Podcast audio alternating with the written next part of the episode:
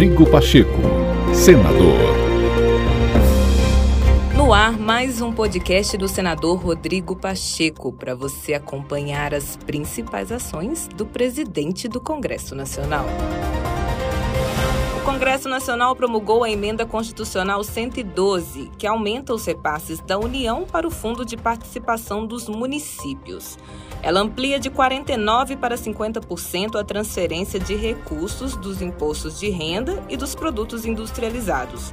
O adicional começa a ser repassado em 2022, a partir de setembro, quando os municípios brasileiros automaticamente sofrem uma queda na receita em virtude da restituição do imposto de renda aos contribuintes.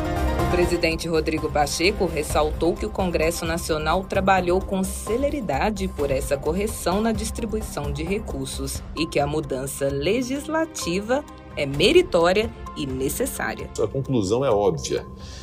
É a de que as contas dos municípios inspiram muita atenção e cuidado, e que nunca foi tão importante tornar prático o discurso do municipalismo no Brasil.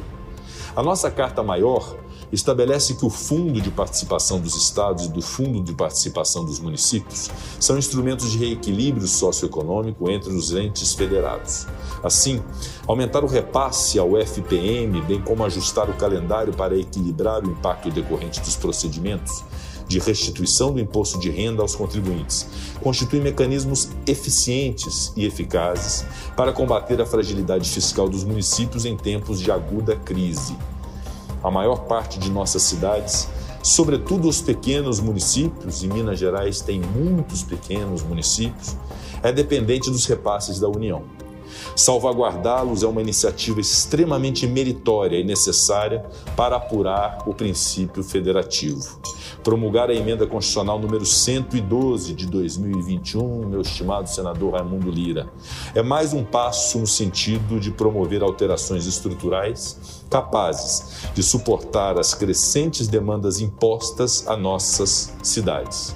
Com o reconhecimento desta presidência a todos os envolvidos, pela edição, pelo caminho, pelo aperfeiçoamento, pela aprovação dessa emenda à Constituição, essencial para o fortalecimento do princípio federativo no Brasil. Eu dou os meus parabéns ao Congresso Nacional por efetivar essa importantíssima mudança legislativo-constitucional. Rodrigo Pacheco, senador.